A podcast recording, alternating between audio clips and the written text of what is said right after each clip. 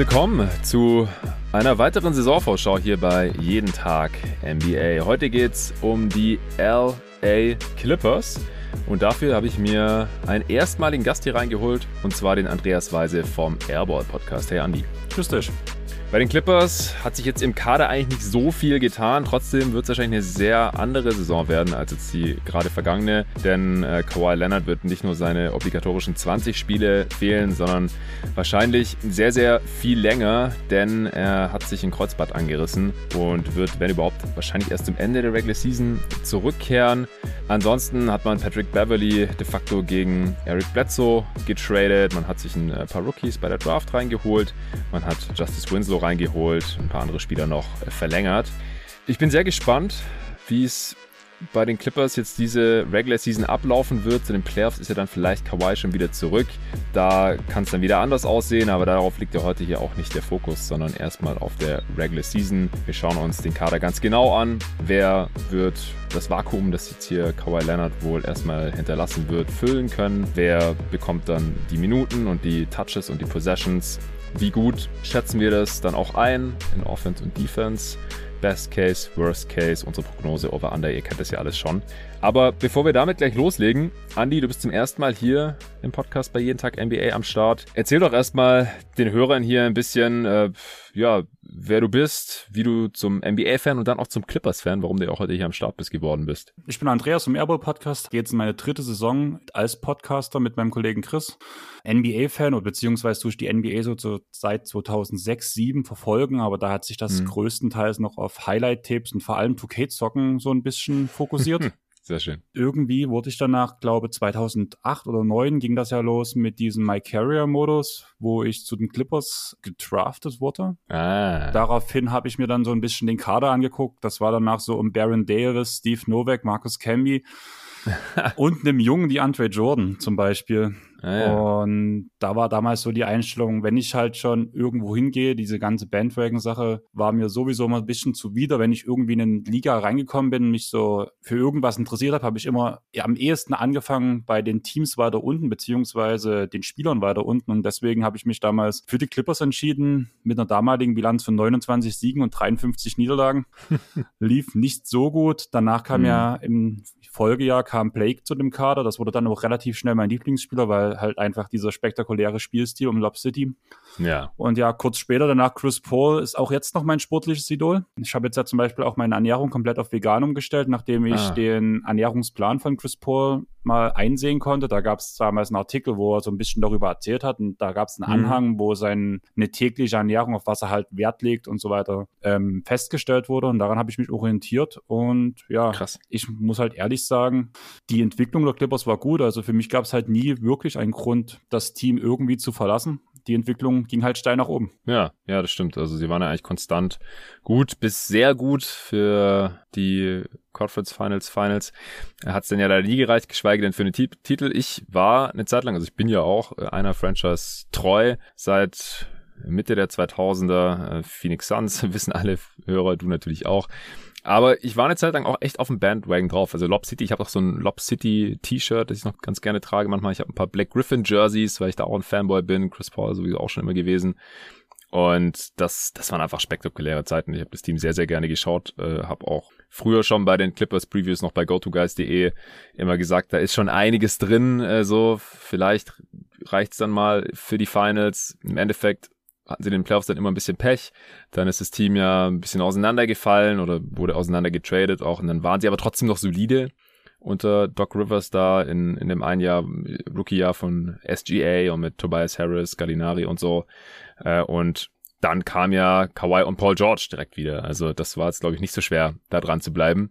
Jetzt in der gerade abgelaufenen Postseason, da sind sie ja dann nach der Verletzung von Kawhi Leonard, wo man am Anfang auch gar nicht wusste, wie schwer die eigentlich ist. So als Suns-Fan hatte man die ganze Zeit immer noch so ein bisschen die Befürchtung, die Angst, den Respekt davor, dass er irgendwie zurückkommen könnte und die Suns dann doch noch irgendwie rauskickt.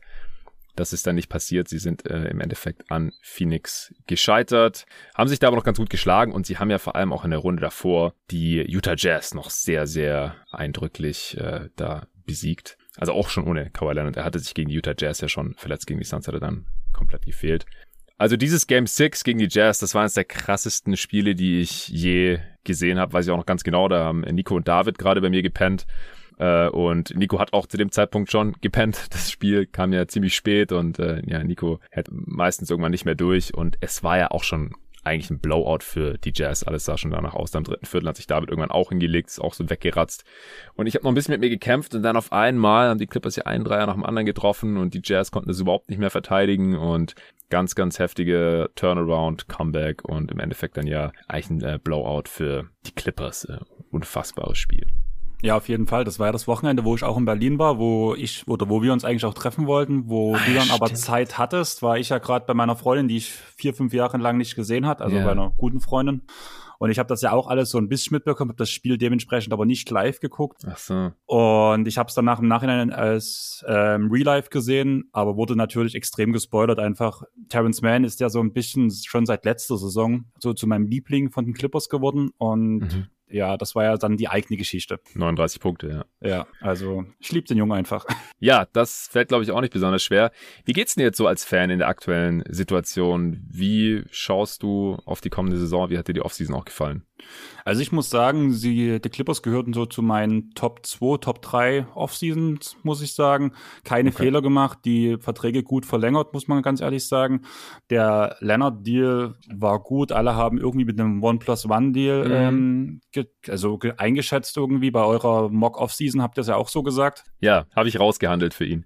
Genau, im Endeffekt bei Media Day hat ja auch Kawhi noch mal ein bisschen beschrieben, warum dieser lange Deal, beziehungsweise was auch jeden Clippers-Fan so ein bisschen ähm, fröhlich stimmen sollte. Er hat ja gemeint, ähm, dass er bei einem One Plus One diese Saison definitiv nicht gespielt hätte, aber dass ja. dieser lange Vertrag ihm Sicherheit gibt. Er denkt, sobald es möglich ist da und er dem Team helfen kann, kommt er zurück. Das ist ein bisschen positiv. Ob es bei Kawhi dann wirklich auch so stimmt, kann man auch wieder so ein paar Fragezeichen dran setzen, aber es klingt erstmal nicht schlecht.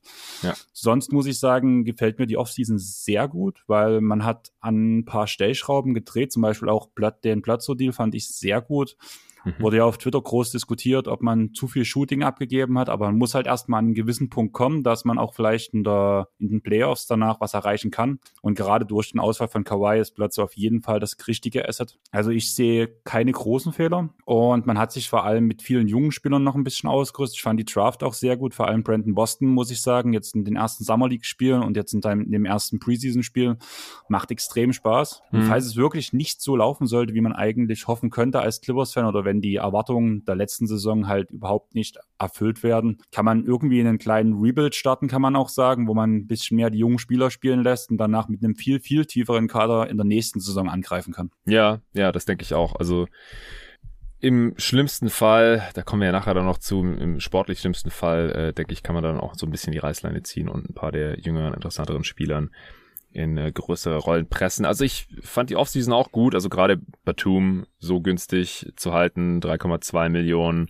äh, weniger als Justice Winslow, der 3,9 Millionen bekommen hat, ein Teil der Mid-Level Exception, das habe ich jetzt schon ein bisschen weniger verstanden, das ist so das Einzige, was so ein bisschen für Stirnrunzeln bei mir gesorgt hat, auch weil das Folgejahr direkt mit 4 Millionen garantiert ist. Und man muss ganz ehrlich sagen, die war die letzten Jahre nicht wert, das ist vielleicht nochmal so ein kleines Investment in die Zukunft und man vertraut da vielleicht aufs Player Development, dass er sich ähnlich entwickeln kann, vielleicht wie ein, wie ein Terrence Mann, die so ein bisschen vergleichbare Stärken und Schwächen haben. Winslow hat noch einen kräftigeren Body, ist auch schon ein bisschen älter, war aber ein sehr viel höherer Pick. Also das ist so das Einzige, wo sich aus meiner Sicht eventuell ein bisschen was riskiert haben, aber dadurch, dass man, wie gesagt, Batum so billig bekommen hat, äh, sehr, sehr cool. Ähm, diese Offseason. Ja, Bledsoe Finde ich auch gut, da können wir auch gleich noch dazu kommen, wenn wir dann über die äh, Starting Five sprechen. Was denkst du denn, wer starten wird bei den Clippers? Also wir gehen jetzt immer davon aus, erstmal Kawhi raus bis jetzt äh, letzte Meldung ja. war ja wahrscheinlich so März, April oder sowas. Ähm, die Sache ist, ähm, die wahrscheinliche Starting Five, was jetzt von den ganzen Experten in Amerika so ein bisschen prognostiziert wird, ist ja Bledsoe, Jackson, George, Morris, Zubac. Ja. Wo ich vor allem bei Subac so ein bisschen überrascht war, weil es eigentlich die ganze Zeit noch hieß, er ist noch nicht ganz fit aufgrund des Meniskusanrisses im Spiel gegen die Suns. Mhm. Weshalb ja auch Hartenstein so hoch gehandelt wird bei den Clippers, beziehungsweise die Chancen ja auch nicht so schlecht stehen, dass er, dass er sich im Trainingscamp-Deal durchsetzt. Ja. Aber ich würde es eigentlich viel eher sehen, dass Jackson neben George, Batum, Morris und Subac startet. Einfach, du hast dann mit Jackson und George so einen, einen guten Verteidiger, einen schlechten Verteidiger. Während du, wenn du ein reines Bankline abstellen kannst, kannst du neben Kennard oder kannst du Kennard zwischen Plätze und Man stellen, wo du nochmal zwei bissige Guard-Verteidiger hast, was ich eigentlich viel interessanter finden würde, muss ich sagen. Und Jackson hat sich einfach letzte Playoffs verdient, in die Starting Five zu rutschen. Ja, also ich glaube, Tai Lu hat jetzt auch schon gesagt, ich glaube, das war auch im Rahmen des Preseason Games, oder so haben sie doch jetzt auch gestartet. Jackson hat ja gestartet in dem äh, Preseason Game. Genau. Ich habe die erste Halbzeit nur gesehen. Neben Plätze. Also quasi Two-Point Guard Lineup, wenn man so möchte, Bledsoe Jackson und dann eben der Frontcourt George Morris Subats. Also ich denke auch, dass wir eher das sehen werden. Ich würde halt Bledsoe lieber von der Bank sehen. Das, das war auch seine größte, also er, wo er schon mal bei den Clippers war, war das ja seine größte Stärke. Es war ja damals auch einer der größten Six Men of the Year Kandidaten. Hm. Und ich würde ihn gern so ein bisschen auch mit dieser Wetter Leadership halt gern eigentlich von der Bank lieber sehen als in der Starting Five. Aber im Endeffekt auch aufgrund des Vertrages musst du ihn eigentlich starten lassen. Ja, ich denke auch. Also dafür ist er erstens ein bisschen zu teuer mit seinen 18 Millionen. Äh, nächstes Jahr über 19 Millionen, nicht komplett garantiert. Aber ich denke, sie wollen auch einfach wieder ein bisschen aufbauen. Also die Saison bei den Pelicans, das war ein absolutes Down-Year. Hatte irgendwie auch nicht so richtig Bock. Jetzt ist er wieder zurück an alter Wirkungsstätte, wo er die ersten Jahre seiner Karriere verbracht hat, bevor er dann zu den Suns getradet wurde, äh, wo er dann auch erstmalig ja dauerhafter Starter wurde und ordentlich bezahlt und so weiter. Aber seine besten Jahre hat er in Milwaukee gehabt. So gut sind die Clippers jetzt ohne Kawhi erstmal nicht. Aber ich denke, dass er als äh, Starter schon auch noch den Impact nochmal bringen kann. Also gerade defensiv, wenn er da motiviert ist, da ist er schon auf All-Defense-Niveau, denke ich schon. Und er ergänzt sich halt auch da ganz gut mit Reggie Jackson. Jetzt bei der, in der Preseason, ich habe nicht das komplette Spiel geschaut, aber da hat dann Jackson eher den Ball gebracht und Bledsoe hat ein bisschen mehr Off-Ball gespielt. Ich kann mir aber auch vorstellen, dass wir das dann eher umgekehrt sehen im Half-Court, weil Bledsoe Off-Ball natürlich nicht so respektiert wird wie jetzt in Jackson, weil er einfach nicht der Shooter ist. Aber im ersten Spiel hat er auch Paul George noch nicht gespielt und dann ähm, musste Jackson halt auch ein bisschen mehr Creation übernehmen. Also ich gehe mal stark davon aus, dass wir erstmal diese Starting Five sehen. Das Ding ist halt, wenn die beiden Guards starten und dann Paul George, dann kommt ein bisschen wenig primäres Ballhandling oder Creation von der Bank. Also da muss man dann halt auch irgendwie staggern, denke ich. Genau, deswegen wäre mir das aber trotzdem halt lieber, wenn man es halt drehen würde. Also wenn man einen mhm. von beiden zumindest von der Bank bringt, das aber ohne dass unbedingt Jackson neben Kennard spielen muss. Das war letzte Saison ein Riesenproblem, wenn die beiden nebeneinander standen. Ja. Das will ich halt genau damit umgehen, wenn man halt Platz so von der Bank bringt. Dann halt kann man trotzdem, also wenn man wirklich diesen Five-In, Five-Out-Wechsel macht, dass man dann auch ohne Stagger das einigermaßen hinbekommt erstmal. Ja. Also die beste fünf oder vielleicht auch die Closing Five, wen würdest du da dann in den Kampf schicken? Jackson und Plötzer halt je nachdem, wie es passt, also je nach Matchup. Mhm. George, Batum, Morris und halt statt Subac würde ich dann eher auf Ibaka setzen, einfach weil dann die Erfahrenheit von ihm und der Championship Run ja schon ein bisschen mehr Impact bringen kann. Ja, glaubst du, das kann er nochmal bringen? Weil letzte Saison, also in Playoffs, äh, konnte er dann quasi gar nicht mehr spielen, leider.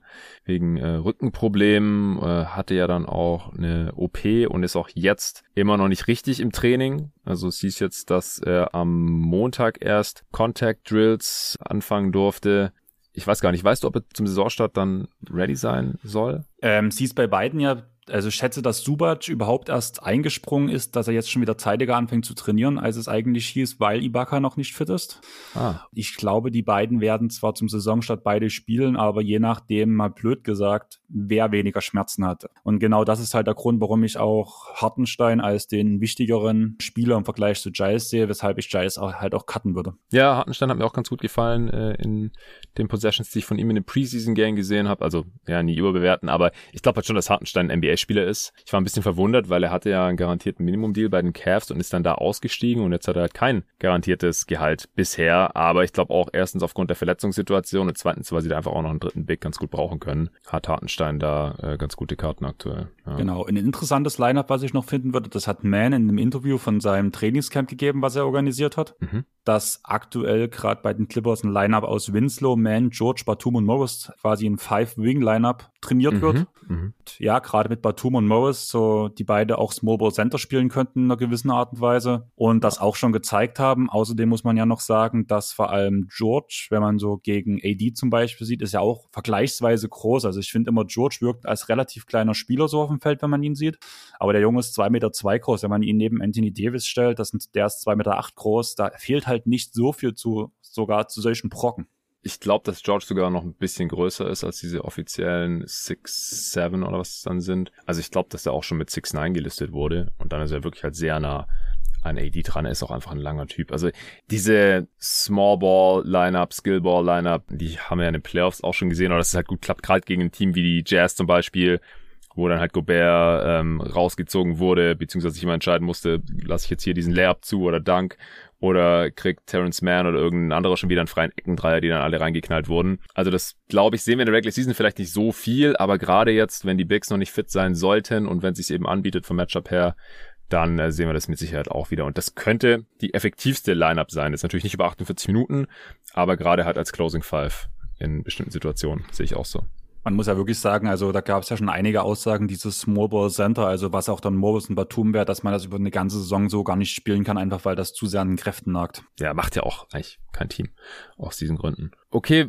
dadurch, dass Kawhi ja frühestens zum Ende der Regular Season wieder eingreifen können wird, und dann wahrscheinlich auch nicht direkt jedes Spiel und 35 Minuten im Schnitt oder sowas, wären da einige Minuten frei und auch Possessions was denkst du, wer wird da in die Bresche springen und wird dann entsprechend vielleicht auch ein Breakout-Kandidat sein?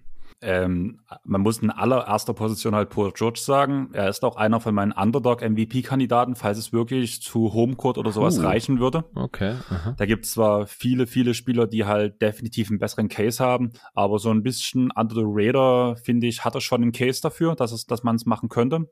Sonst Breakout zählt Man noch als Breakout. Also mir kommt, eh, kommt es derzeit mhm. eher vor, dass er sogar ein Stück überhyped ist aufgrund von ja. dem Spiel gegen die Jazz. Und das sage ich als extremer Terrence Mann-Fan. Also ich liebe den Jungen, aber mir kommt sogar in der öffentlichen Wahrnehmung so weit vor, dass er jetzt zu einen großen Name oder zu einem großen Name ist. Und von der Spieler, von dem ich es am weniger am, oder wo es die Leute am wenigsten erwarten würden, ist für mich einfach auch Justice Winslow. Ich setze relativ viel auf ihn. Man hat viele Spieler im Kader, die ein ähnliches Profil haben, die ihm auch anlernen können. Also Batum zählt ja auch so als Leader für die jungen Spieler. Ich glaube, dass er sehr gut in das Clippers-Team reinpasst. Also dein negativer, dein negatives Asset, wie du es genannt hast oder so, finde ich gar nicht so schlimm. Ich bin eigentlich ganz froh, dass er da ist und ich glaube, der passt ganz gut ins Teamgefüge rein. Ja, negatives Asset habe ich jetzt noch nicht gesagt, aber ich finde es halt krass, dass er direkt äh, noch ein zweites Jahr für über vier Millionen garantiert bekommen hat. Also ohne das die letzten Jahre wert gewesen zu sein, da äh, hofft man dann wohl auch auf so eine Entwicklung, wie du es jetzt hier gerade nochmal angekündigt hast. Also kurz noch zu den zwei anderen Punkten. Paul George MVP, das würde ich schon echt schockieren, weil um MVP zu werden, muss man halt bei einer 82 Spiele Saison wahrscheinlich so 55 Siege holen oder sowas oder halt individuell so krass hervorstechen, dass man halt so ein Westbrook Award, Westbrook Gedächtnis MVP Award mhm. bekommt. Wo ich äh, kein Fan war. Ich auch nicht. Unter 50 Siege und ja klar, äh, Boxscore jede Nacht gefüllt, alles gegeben, auch geil in der Klatsch gewesen und so und diesen Kader halt irgendwie noch in die Playoffs gezerrt, aber das war halt auch kein Contender und ganz ehrlich, die Clippers, die könnten dann Contender sein, aber auch nur, wenn und weil Kawhi dann wieder zurück ist. Also das, das sehe ich nicht. Ich will es nicht unseren Prognosen schon vorgreifen, aber ich glaube einfach, dazu sind die Clippers nicht gut genug. Und bei Paul George muss man ja auch sagen, erstens müsste er dann nochmal deutlich besser spielen, als wir es schon von ihm gesehen haben. Bin mir nicht sicher. Also auch in den, in den Playoffs, ja, da war er auch, also ich fand gut, aber ein bisschen unkonstant so als erste Option. Also er war ja schon auch davon abhängig dann, dass mal ein Reggie Jackson in die Bresche springen konnte oder ein Terrence Mann äh, oder andere Spieler. Also ich denke, dass er, wenn er halt diese 27, 10 und 5 der Playoffs irgendwie auflegt, bei solider Effizienz, dann ja, aber das kann ich mir über die Regular Season halt nicht ganz vorstellen. Und er fällt halt auch immer seine 15, 20 Spiele pro Saison aus. Wenn er, wenn er mal nur fünf ausfällt oder so, maximal 10, okay, dann wird es auch nochmal realistischer. Aber für mich spricht das schon ein bisschen zu viel dafür, um ihn wirklich als Dark Horse MVP-Kandidat ernst nehmen zu können. Es wäre halt eine Cinderella-Story, muss man ehrlich ja, sagen. Ja, ja. Also wenn die Clippers eine Cinderella-Story kriegen. Also mm. ich glaube, ich bin der Einzige, der darüber nachdenkt. Ähm, ich muss da immer wieder an das Jahr in OKC denken, wo er Dritter in der ähm, ja. MVP-Wahl war. Allerdings war da die Konkurrenz in dem Jahr auch nicht so groß, muss man ganz ehrlich sagen. Ja, und es war halt auch eine andere Rolle, weil Westbrook war der primäre Ballhändler damals und das hat ganz gut gepasst dann mit Paul George, der natürlich auch ein bisschen was machen kann mit dem Ball in der Hand, aber dann halt auch als äh, sehr effizienter Play-Finisher da agiert hat und auf Top-Level äh, verteidigt hat und so. Das ist jetzt halt schon nochmal eine andere Nummer hier in LA, denke ich, ohne Kawhi Leonard in dieser Regular Season. Und Terrence Mann, also ich glaube, dass wir halt statistisch da schon einen Sprung sehen können und werden, weil er hat da einfach nicht besonders viel aufgelegt, weder in der Regular Season noch auch in den Playoffs, da darf man auch nicht vergessen. Der hat trotz aller Heldentaten halt 7,6 Punkte pro Spiel gemacht, äh, 0,7 Assists, 2,7 Rebounds in 20 Minuten pro Spiel. Und in der Regular Season, da hat er ja teilweise gar keinen festen Rotationsspot äh, gehabt, 10 Spiele gestartet, 19 Minuten pro Spiel auch 7 Punkte, knapp 4 Rebounds. Also da ist bestimmt mehr drin. Ich weiß nicht wie viel. Tai Lu hat ihn jetzt auch schon wieder außerordentlich gelobt und gesagt, ja, der ist jetzt ready und der wird diesen Schritt machen und so. Ich bin gespannt. Also da, da müsste halt vom Volumen her deutlich mehr gehen in weiß nicht, wie viele Minuten spielt er? Spielt er 30 Minuten? Kriegt er so eine große Rolle? Was denkst ja, du? Ja, ich würde sagen 25, 26 Minuten. Was mich halt wirklich stört, gefühlt wird er in, den Hälften, in der Hälfte der Pots, die man so hört, sei es amerikanisch oder auch deutsch, wird er schon zum fünften Starter gemacht, was ich einfach momentan noch nicht sehe. Gefühlt aufgrund dieser Utah-Serie sagen alle, oder klingt es für mich so, als würden sie verlangen, dass jetzt Man eine Saison mit 25 Punkten pro Spiel macht, übertrieben gesagt. Aber der Junge ist einfach nicht so weit. Er ist halt einer, der reinkommt, der dann Hustle bringt, ähm, musste relativ oft so an, mit seiner Attitüde an Montrezl Harrell denken in den guten Clippers-Jahren, mhm. mhm. wo man diese, äh, diese, vor allem in dem Jahr halt mit Tobias Harris und Danilo Gallinari, so ein Energizer, so ein Energizer, der von der Bank kommt, der auch mal starten kann. Das ist eigentlich genau diese Rolle, die Terrence Mann bringen soll. Wenn er 25, 26 Minuten bringt, ist das schon viel und vielleicht sogar für diesen jungen Mann zu viel. Ja, kann ich nachvollziehen. Also ich bin gespannt. Wie gesagt, er hat letzte Saison da so wenig produziert, aber hat auch schon in knapp 20 Minuten pro Spiel, dass da bestimmt mehr gehen wird, aber er ist einfach nicht so dieser High-Volume-Guy, zumindest nicht bisher gewesen. Auch bei den Dreiern, ja, also konnte offensichtlich mal heiß laufen, aber hat einfach bisher auch noch nicht so besonders viele genommen. Da müsste auch noch einen großen Schritt nach vorne machen. Und die Clippers haben halt, wenn sie was haben, dann haben sie relativ viele Flügelspiele. Also klar, wenn sie öfter mal Small spielen, dann kommen die alle auf ihre Minuten. Aber wenn wir jetzt von der Starting Five ausgehen, die wir vorher genannt haben, dann kommt von der Bank ja noch Luke Kennard, der auch ordentlich verdient und sicherlich auch ein bisschen was tun soll für sein Geld.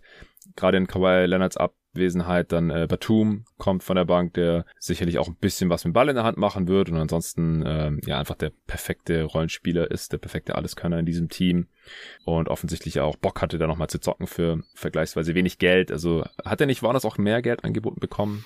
Batum hatte mehrere Angebote, aber er hat danach sich für die Clippers entschieden. Ja. Wie viel es ja. genau woanders war, kann ich nicht sagen. Er hat ja auch einen Haufen Kohle von den Hornets bekommen, von daher äh, kann er ja auch für ein bisschen günstiger dann in LA weiterleben und spielen. Darf ich kurz eine kleine Randgeschichte erzählen dazu? Ja, bitte. Einer meiner Kumpels ist ein riesen Charlotte Hornets-Fan und auch Pelicans-Fan. Ja. Und wo die Hornets ihn rausgekauft haben, hat er und die, und die Clippers ihn sich geholt haben, hat er zu mir gesagt, wenn Batum bei den Clippers eine gute Rolle spielt, schenke ich dir ein Clippers Batum-Trikot. Und hast schon bekommen? Nein, aber er hat es bestellt. Vor ja, einer Woche schön. ungefähr. Also er hält, also er ist einer, der sich an sowas auch hält, aber der hat sich einfach null vorstellen können. Und ich habe damals schon gesagt, klar, nicht mehr die große Rolle wie in Portland, aber er wird auf jeden Fall eine Bereicherung fürs Team sein. Also er hat mich selber nochmal sogar ein ganzes Stück überrascht mit dem, was dabei rauskam am Ende. ja, also da hat ja auch niemand mitgerechnet, denke ich. Jetzt für die kommende Saison, denke, da warten dann die meisten, dass es wieder ähnlich äh, läuft wie in der vergangenen für ihn. Äh, Jersey-Wetten sind die besten Wetten. Da musste ich auch schon mal einem Kumpel ein Jersey spendieren, habe ich im Part auch schon mal irgendwann erwähnt. Da ging es drum, wo LeBron in der Offseason 2018 war das, hinwechselt. Und er ist Lakers-Fan, hat gesagt, ja, LeBron kommt zu den Lakers, ist, ist schon ausgemachte Sache, hat da schon ein Haus und so weiter. Ich so, ja, ich, ich glaube nicht. Und dann haben wir halt um LeBron-Jersey gewettet. Ich habe halt gedacht, so, Lakers gegen alle 29 anderen Teams, das ist eine Wette, die, die gehe ich jetzt mal ein, dass äh, nur zwei, drei andere Teams eine realistische Chance hatten, war auch klar. Aber ja gut, es wurden dann halt die Lakers natürlich und dann hat er das Jersey auch bekommen. Ähm, ja, Winslow ist noch da, wollte ich sagen, und dann halt noch die Rookies und so. Also da äh, muss man sich seine Minuten natürlich auch verdienen. Siehst du jetzt irgendjemanden, den wir jetzt noch gar nicht besprochen haben, der zu viele Minuten bekommen könnte in deinen Augen oder halt auch zu wenige? Äh, man hat letztes Jahr ja schon relativ ein Free-Guard-Lineup gespielt und das ist die größte Angst, die ich habe, dass danach viel zu viele Minuten mit einem Lineup zwischen Kennard, Jackson und Platzo gespielt werden. Einfach weil ich dort auch die Defense halt einfach wieder zu schlecht sehe. Also ich will eigentlich keine einzige Minute Jackson neben Kennard auf dem Feld sehen, mm. muss ich ganz ehrlich sagen.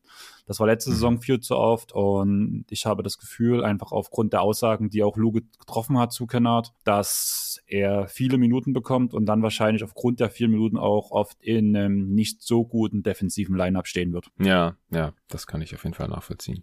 Denkst du, dass wir vom Spielstil her was anderes sehen werden als in der vergangenen Saison? Weil im Coaching hat sich jetzt ja nichts geändert. Gut, äh, Coaching Staff, Sean, Chauncey Billups ist äh, als Assistant jetzt weg, der ist Head Coach in Portland und so, aber Tai Lu ist immer noch da. Wir haben jetzt auch schon über verschiedene Line-Up-Optionen gesprochen und, und wer das Ballhandling da übernehmen könnte, über Spacing und dergleichen.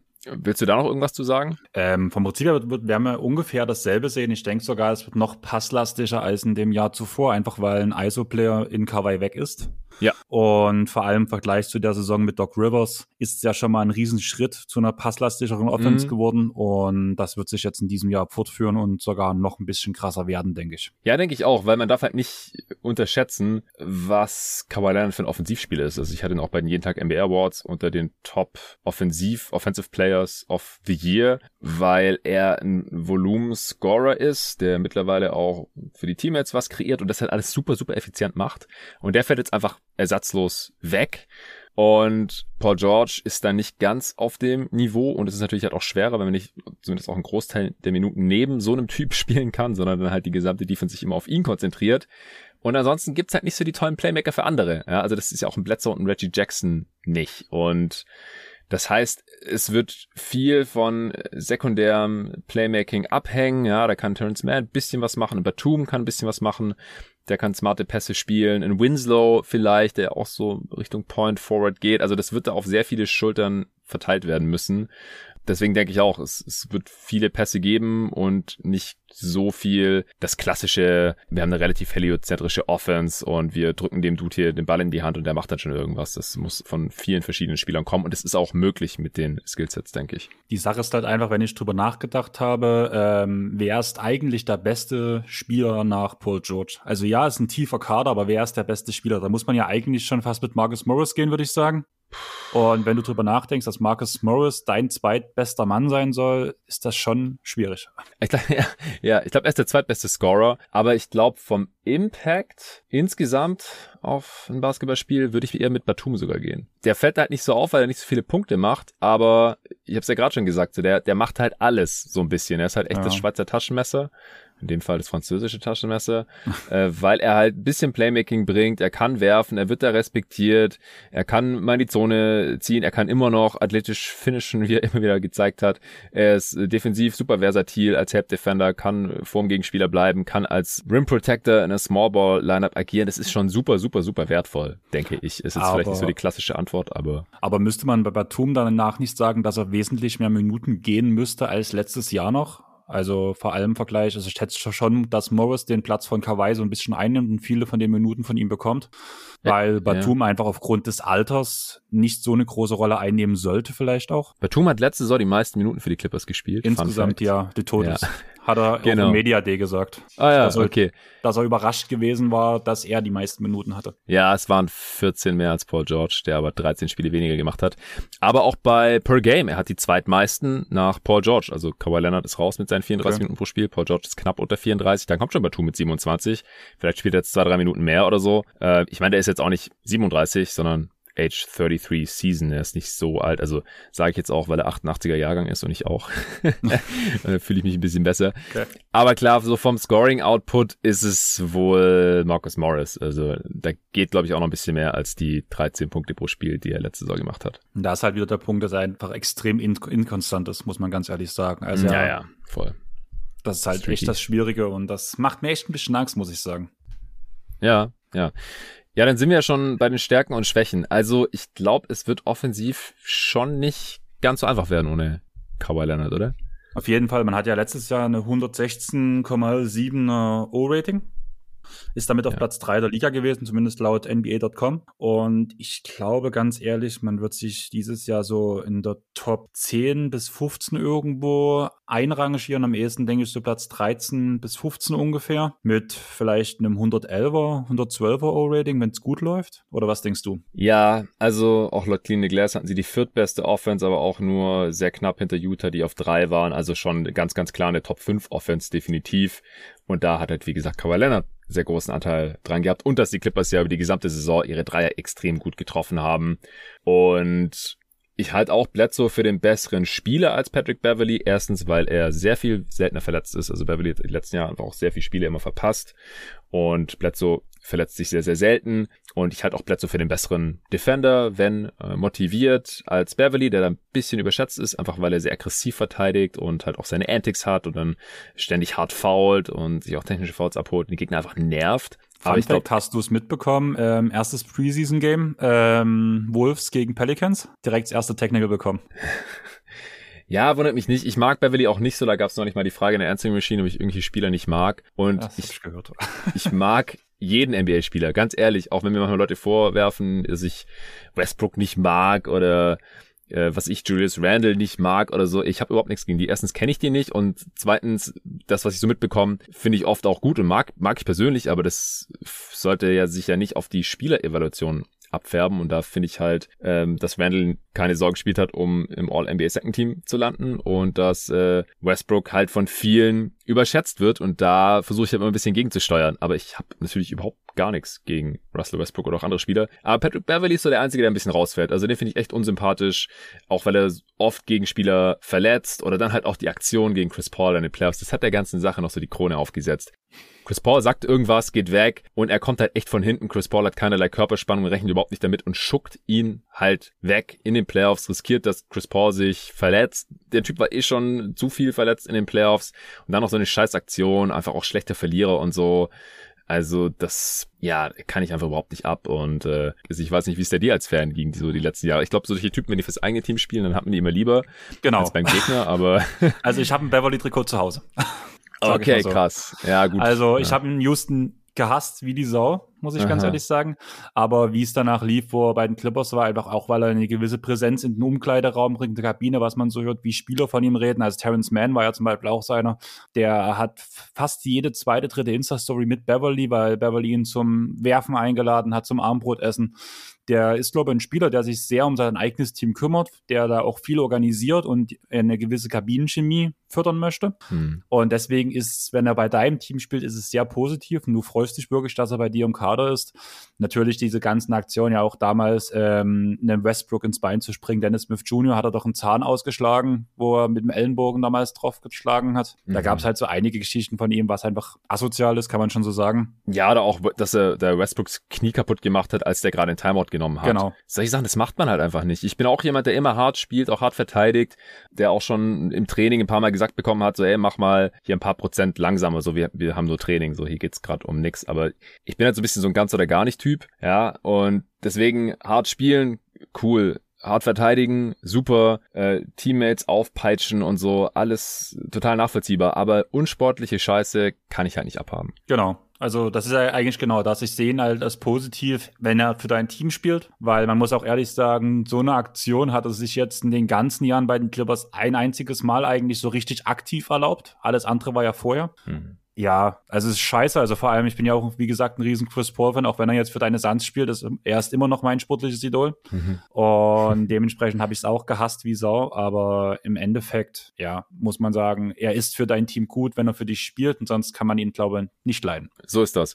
Worauf ich eigentlich hinaus wollte, ist, Beverly ist der bessere Shooter als Bledsoe. Äh, ich mag den Trade, aber das äh, bleibt halt auch so ein bisschen stehen. Also das äh, macht das Spacing und Shooting der Clippers dann halt auch wahrscheinlich ein bisschen schlechter als letzte Saison. Und deswegen glaube ich halt auch, die Offense, die wird nicht annähernd Top 5 sein und ich fürchte halt vielleicht auch nicht mal Top 10. Da hängt es dann auch ein bisschen davon ab, wie viel er jetzt ein Justice Winslow spielt oder wie viel die Rookies am Ende vielleicht noch spielen ähm, oder wie viel ein Luke Kennard und Reggie Jackson spielen, ob die auch vielleicht mal zusammen spielen. Das äh, schadet dann halt der Defense, aber offensiv ist es halt wahrscheinlich besser, als wenn da zwei Non-Shooter nebeneinander stehen zum Beispiel. Was hältst du von der Defense jetzt die für die kommende Saison? Ähm, schwierig, vor allem auf der Center-Position. Subac ist zwar mittlerweile schon ein Brocken geworden, aber gerade gegen diese großen Sender im Westen, sei es Gobert, sei es Davis, sei es der Joker, sei es Adams und so weiter, kann auch ein Subac nicht gegenhalten. Ähm, Ibaka ist mittlerweile einfach zu unbeweglich dafür. Hartenstein, wenn er halt den Vertrag bekommt, einfach zu schmal. Mhm. Dann hat man halt ganz, ganz viele Wing Defender, aber wir haben ja auch schon am Anfang gesagt, diesen Smallball-Sender zu spielen auf eine ganze Saison ist viel zu anstrengend für die meisten Spieler. Klar, Batum kann viel über seine Intelligenz wegmachen, aber gerade gegen diese großen Brocken der Liga wird man auf jeden Fall ein Problem haben. Bei den ganzen kleinen Sachen, man kann eigentlich jede Position verteidigen, bis halt auf die fünf. Von daher bin ich da eigentlich recht zuversichtlich, muss ich sagen, aber der Kawaii-Ausfall wird einfach schmerzen. Auch wenn er nicht mehr auf dem, nicht mehr auf dem Niveau von früher spielt, mm. ist er trotzdem noch ein wichtiger Defender und ich schätze auch einen, auch wenn man es nicht unbedingt merkt, der halt so kleine Plays macht ja. die mal, die nirgendwo auftauchen. Das ist vielleicht bloß mal ein Schritt in eine gewisse Richtung, wo dann der gegnerische Angreifer Angst bekommt. Ja dass Kawhi jetzt kommt. Der muss teilweise bloß einen Schritt machen und die Leute merken dass Ähnlich das Gobert-Prinzip. Wenn Gobert dem Korb steht, attackieren die wenigsten Leute den Korb. Wenn Kawhi nur einen Schritt in eine gewisse Richtung macht, haben die Leute schon Respekt im Normalfall. Ja, ihr magst, dass der Ball gleich weg ist. Genau. äh, dass er glaub, kommt mit seinen Klauen. wird jetzt schon viel der Defense schaden. Also auch selbst bei der Defense würde ich sagen, letztes Jahr halt Platz 8 mit 110,6. Habe ich auch so 11, 12 habe ich gesagt. 111, 112 Punkte pro Spiel wird man schon leicht bekommen. Leicht überdurchschnittlich, aber eine Top-10-Defense Offense wird es definitiv nicht werden ohne Kawhi. Ja. Und ja, es macht es halt alles ein bisschen schwieriger, muss ich sagen. Also auch diese ganze Saison zu evaluieren, einfach weil auch schon gesagt wird, ähm, Rebuild oder Contender. Mal gucken, was es wird. Ja. Also ich denke, dass man, also es wird viel von Ibaka abhängen, glaube ich, auch defensiv. Also wie viel er spielen kann. Wie gesagt, ich gehe von Subats auch als Starter aus und ich finde ihn defensiv auch solide. Jetzt kein absoluter Difference Maker oder so. Äh, Ibaka ist mittlerweile halt auch einfach schon ziemlich alt, aber da schon noch solide, kann ich mir so gut switchen, weil er nicht mehr so beweglich ist, wie du gerade auch schon gesagt hast, aber noch auch ein solider Rip Protector normalerweise. Und ansonsten hat man da einfach nicht mehr so viel. Das stimmt schon. Auf den Außenpositionen, wenn Jackson und Canada nicht so viel nebeneinander spielen, hat man jetzt eigentlich wenig Schwachstellen. Also ich denke, überdurchschnittlich wird es auf jeden Fall irgendwo zwischen 15 und 10 sehe ich es im realistischen Fall. Also die auch laut Clean Glass äh, letztjährige Platzierung auf Platz 9. Das ähm, ist vielleicht noch möglich, aber man, man wird wahrscheinlich schon den Ausfall von Kawhi Leonard auch an dem Ende ein bisschen zu spüren bekommen. Gibt es jetzt noch irgendwelche Stärken und Schwächen, über die wir noch gar nicht gesprochen haben? Nicht wirklich. Also wie gesagt, dieses ganze Smallball-Lineup ist schon interessant, halt vor allem auch, wenn man mal ein paar Spieler schonen möchte. Dieses reine Wing-Lineup finde ich auch wirklich interessant. Da wird auch Winslow als Point Guard gehandelt in dem Lineup. Mhm. Und danach, wenn man dann ringsrum Man, George, Batum und Morris stehen hat, finde ich das schon sehr interessant. Und ich würde es auf jeden Fall gern mal sehen. Sonst halt, wie gesagt, die Rookies sind interessant. Also ich habe jetzt schon eine ganze Weile Jay Scrub so ein bisschen beobachtet und habe mir noch ein bisschen Highschool-Tape angeguckt und ähm, College-Tape. Mhm. Finde ich ein interessanter Spieler. Aber vor allem halt, wie gesagt, Summer League, Brandon Boston macht echt Spaß. Hat keine Angst, einen Wurf zu nehmen, hustelt ja. und hängt sich in der Defense rein. Also ich bin echt gespannt, was man vor allem mit den jungen Guards macht. Jason Preston ist auch noch da, haben wir jetzt noch gar nicht erwähnt. Ja. Könnte auch interessant noch sein als Playmaker. Keon Johnson. Ja, Keon Johnson bin ich ein relativ großer Fan, aber er ist halt sehr roh. Also ich, ich habe einfach einen Softspot für rohe Athleten. Ähm, und bisher ist da jetzt vom Wurf her noch nicht so viel los. Also würde mich auch wundern, wenn er jetzt irgendwie schon einen positiven Impact hat oder eine große Rolle kriegen kann bei einem Team zumindest, das äh, in die Playoffs möchte. Bei Boston halt auch, also auch super jung, super dünn noch, Second Round Pick, äh, klar, Talent ist auf jeden Fall vorhanden, fand ich auch gut den Pick an der Stelle definitiv, aber ich glaube, von den Rookies werden wir auch von von Scrub, der ja kein Rookie mehr ist, aber Two-Way, äh, werden wir wahrscheinlich solange es nicht irgendwie total schief läuft und man dann irgendwann auch Play-in, Playoffs abschreibt für die Zeit, wo Kawhi dann vielleicht zurück ist, äh, erstmal nicht so viel Spielzeit sehen. Dann äh, sind wir auch schon fast bei der Prognose. Wolltest du noch was sagen? Ähm, ja, kleiner Funfact. Sagt, sagt dir der Name ja. George King noch etwas? Ja, klar, der hat schon mal für die Suns gespielt. Ich glaube, das Sechs, war sogar ein Second-Round-Pick. Ja. Sechs Minuten hat er für die Suns gespielt. Und der hat letztes Jahr in Chemnitz gespielt, also fast neben Dresden bei uns. Ach krass, nee, das wusste ich jetzt nicht. Und hat 44 Prozent seiner Dreier getroffen und ist mit Chemnitz in die erste Liga aufgestiegen und ist jetzt bei den Clippers unter Vertrag. Der hat zweite Liga in Chemnitz gezockt. Ist genau. ja krass. Witzig. Ja, nee, deutschen Basketball kann ich nicht so verfolgen, weil ich einfach äh, so viel NBA schon verfolge und das natürlich ja, das hat mir auch bloß Chris gesagt. Ich habe halt erzählt, ah, ja. der hat ja in dem ersten Preseason-Spiel 80 Prozent seiner Würfe getroffen beim Plus-Minus mit plus 10 und das habe ich bloß Chris erzählt, genau. dass er eigentlich ganz lustig war, so zuzugucken. Der so George King, George King, das sagt mir irgendwas und dann hat er gegoogelt und danach, ja, das spielt bei Chemnitz, den habe ich letztes Jahr live gesehen. Ja, witzig. Also Regular Season hat er echt gar kein Bein auf dem Boden bekommen, aber ich habe ihn auch in der Summer League damals gesehen und ich meine auch in der Preseason, ich habe den auf jeden Fall schon spielen sehen no. für Phoenix. Das weiß ich noch, weil der galt halt auch so als 3D-Spieler, war schon ein ziemlich alter Rookie. Ich glaube, der ist schon Mitte 20 jetzt. 28. 28 sogar schon. Ja, dann mhm. war der als Rookie wahrscheinlich so 24 oder 25. Also so ein richtig alter. Aber habe halt gedacht, wenn der Dreier fällt und er hat so ein bisschen Body zum Verteidigen, so ein Spieler, um die Rotation abzurunden, kann man ja immer mal wieder finden, auch als, als ganz alten Rookie aber konnte sich dann erstmal da nicht halten, aber in diesem Preseason-Game hat er irgendwie alles getroffen. Habe ich dann auch gedacht, ja cool, vielleicht äh, reicht ja nochmal für ihn irgendwie. Ähm, 27 sehe ich gerade, by the way. Ja, okay, aber ja. schon ziemlich alt auf jeden Fall. Ja. ja. Okay, Best Case.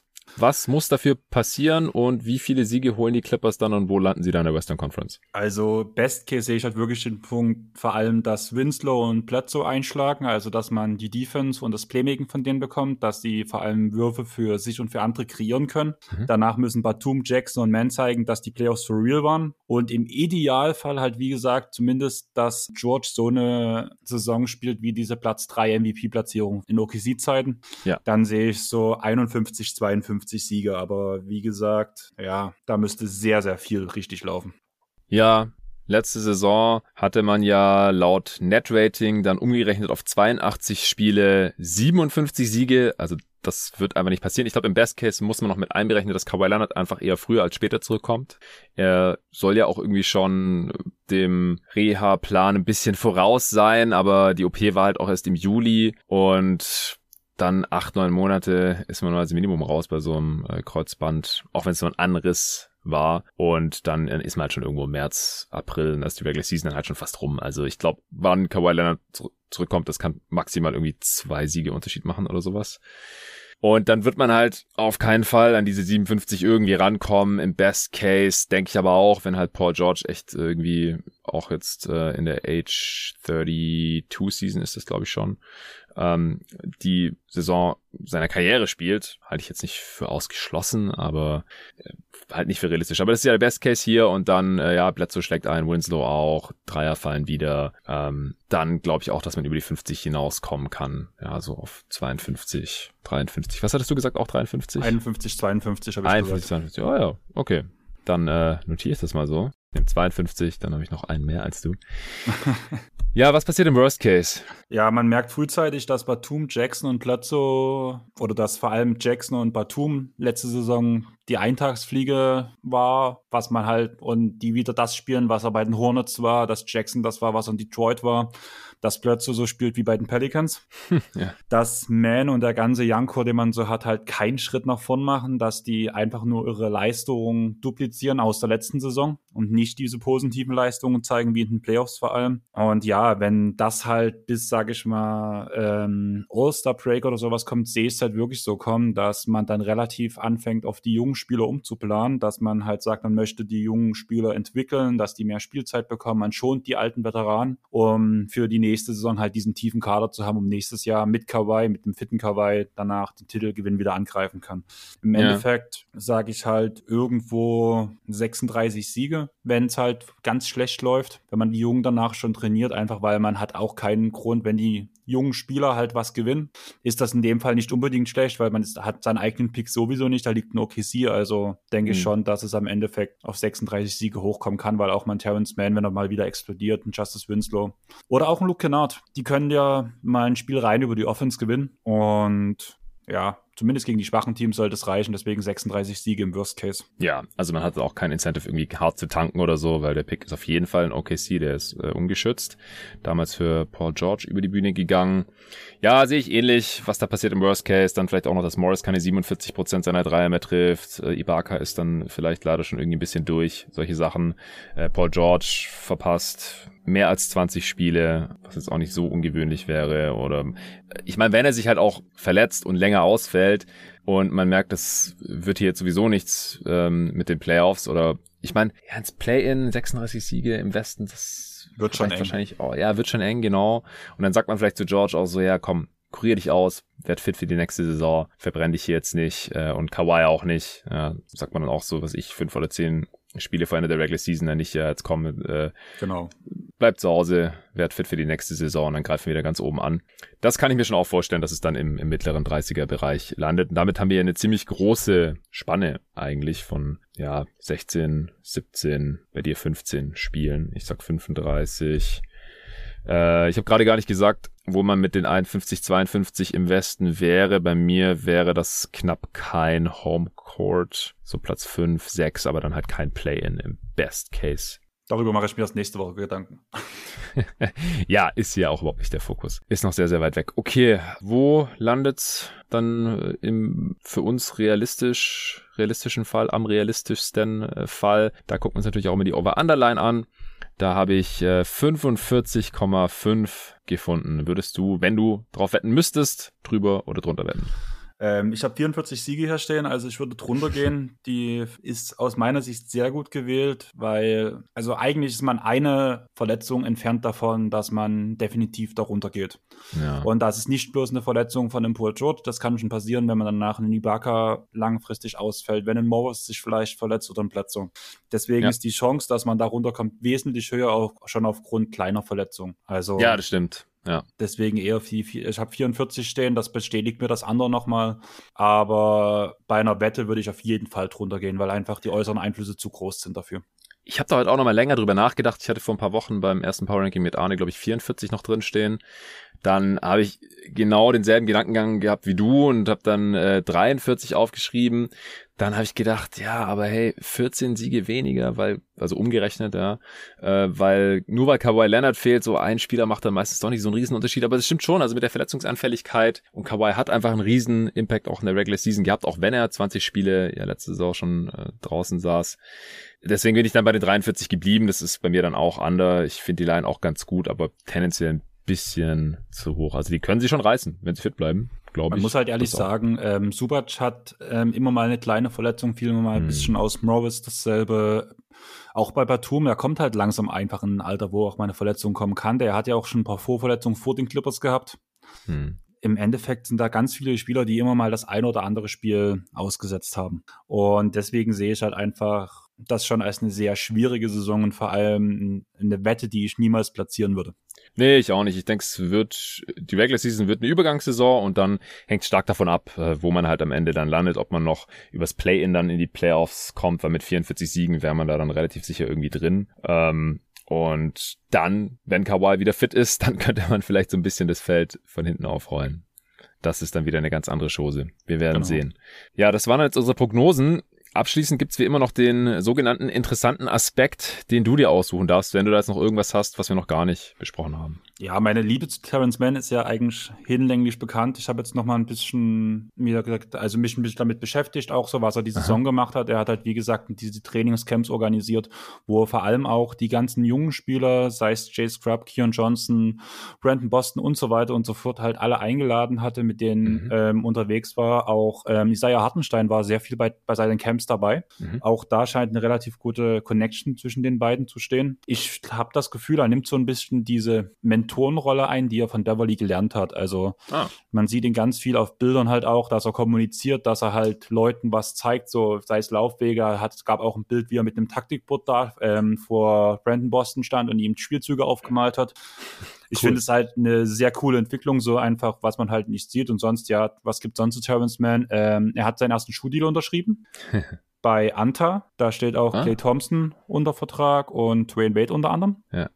Und ja, du hast ja noch den Punkt Hot Take dastehen. Wenn wir gerade über Terrence Mann reden, wenn es halt alles perfekt läuft, sehe ich es auch wirklich, dass er im Laufe der Saison der fünfte Starter werden kann. Mhm. Aber der Take ist wirklich hart, bin ich der Meinung. Also da muss viel passieren. Ja, wahrscheinlich entweder eine Verletzung oder dass er halt so gut ist und dann vielleicht gleichzeitig Morris oder vielleicht auch Batum, der als Starter auch im Gespräch ist, ähm, einen kleinen Schritt nach hinten machen, vielleicht auch altersbedingt schon, dass er dann irgendwie an den vorbeizieht oder dass dann halt die Spielentwicklung priorisiert wird, wie wir es ja heute auch schon ein paar Mal angesprochen haben. Okay, ich glaube, wir können noch ganz kurz über das beste Asset und den schlechtesten Vertrag sprechen. Was denkst du, welcher Spieler-Picks haben sie ja eigentlich nicht mehr äh, in nächster Zeit? Die gehen eigentlich alle nach OKC oder OKC hat Swap Rights bis 2026. Ähm, welcher Spieler hat den größten Trade-Wert? Ich glaube, Kawhi Leonard können wir direkt mal rausnehmen. Das ist, glaube ich, die offensichtliche Antwort sonst, oder? Genau, also Kawhi Leonard, Paul George, also alle beide bin ich der Meinung. Vor allem jetzt nach der letzten Saison von Paul George hat er einfach bewiesen, dass er halt nicht dieser Pandemic Peace, von dem er die ganze Zeit geredet hat, weil auch in den mm. letzten Jahren war es ja alles ein bisschen übertrieben, was ihm zugesagt wurde, blöd gesagt. Ja, finde ich auch. Allgemein, bevor ich deine Pots gehört habe, habe ich das beste Asset noch ein bisschen anders interpretiert. Eher so, wie kann man sich noch verbessern und was kann man da am ehesten dafür hergeben. Und da würde ja sowieso Leonard und George rausfallen.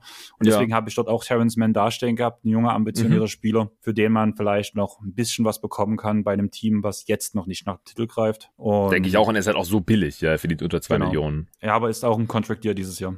Ja, das stimmt. Nee, Team Option gibt's ja noch fürs nächste Jahr, sehe ich hier gerade. Ja. Okay. Ja. Also er kann Free Agent werden, aber für 1,9 Millionen, wenn die Clippers ihn dann nicht ansonsten langfristig binden, äh, können sie da auf jeden Fall nochmal behalten. Ja, ich denke auch, dass er wertvoller ist, obwohl er nur ein Second-Round-Pick war, als jetzt zum Beispiel Keon Johnson, der dieses Jahr in der ersten Runde gepickt wurde.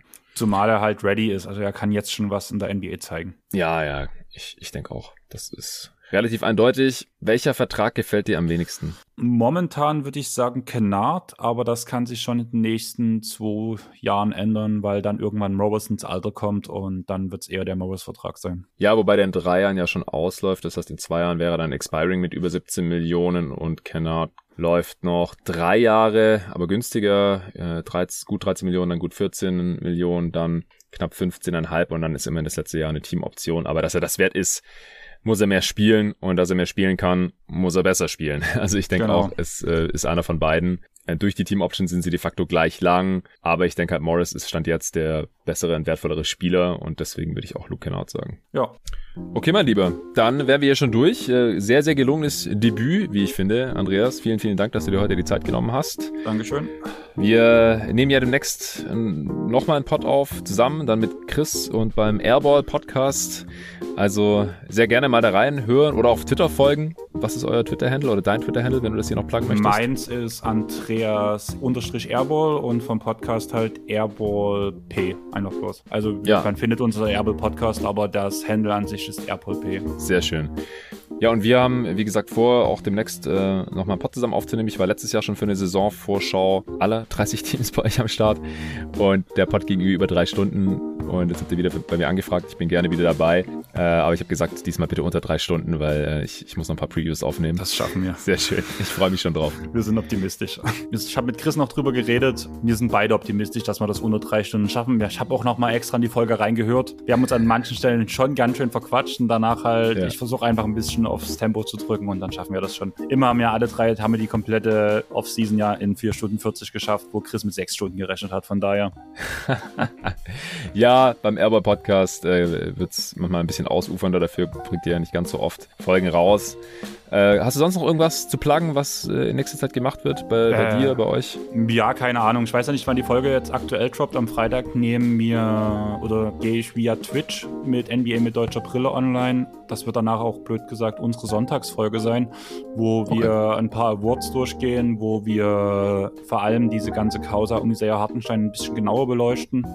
Und die Woche, nachdem wir zusammen aufgenommen haben, machen Chris und ich nochmal ein komplettes, eine komplette Übersicht fertig mit allen Awards, mit allen All-NBA-Teams und All-Defense-Teams, wie wir uns vorstellen, wer vor der Saison aus unserer Sicht was erreichen kann. Sehr schön, ja, dann habt ihr einiges vor. Also gerne reinhören. Äh, vielen Dank dir nochmal, allen danke fürs Zuhören, natürlich auch fürs Supporten und bis zur nächsten Saisonvorschau hier bei Jeden Tag NBA. Ciao.